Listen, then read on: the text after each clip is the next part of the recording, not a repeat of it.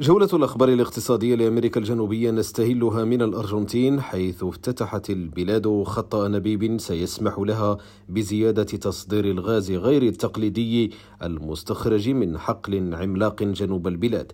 وتربط البنية التحتية الجديدة حقل باكا الضخم مع بلدات جنوبية مما سيزيد بشكل كبير من الكمية المتدفقة. بالبرازيل حقق بنك البرازيل وهو أكبر مؤسسة مالية في البلاد. حقق أرباحا صافية قياسية تجاوزت ستة مليارات دولار خلال العام الماضي بزيادة قدرها 57.3% عن العام السابق وفقا لما ذكرته المؤسسة البنكية.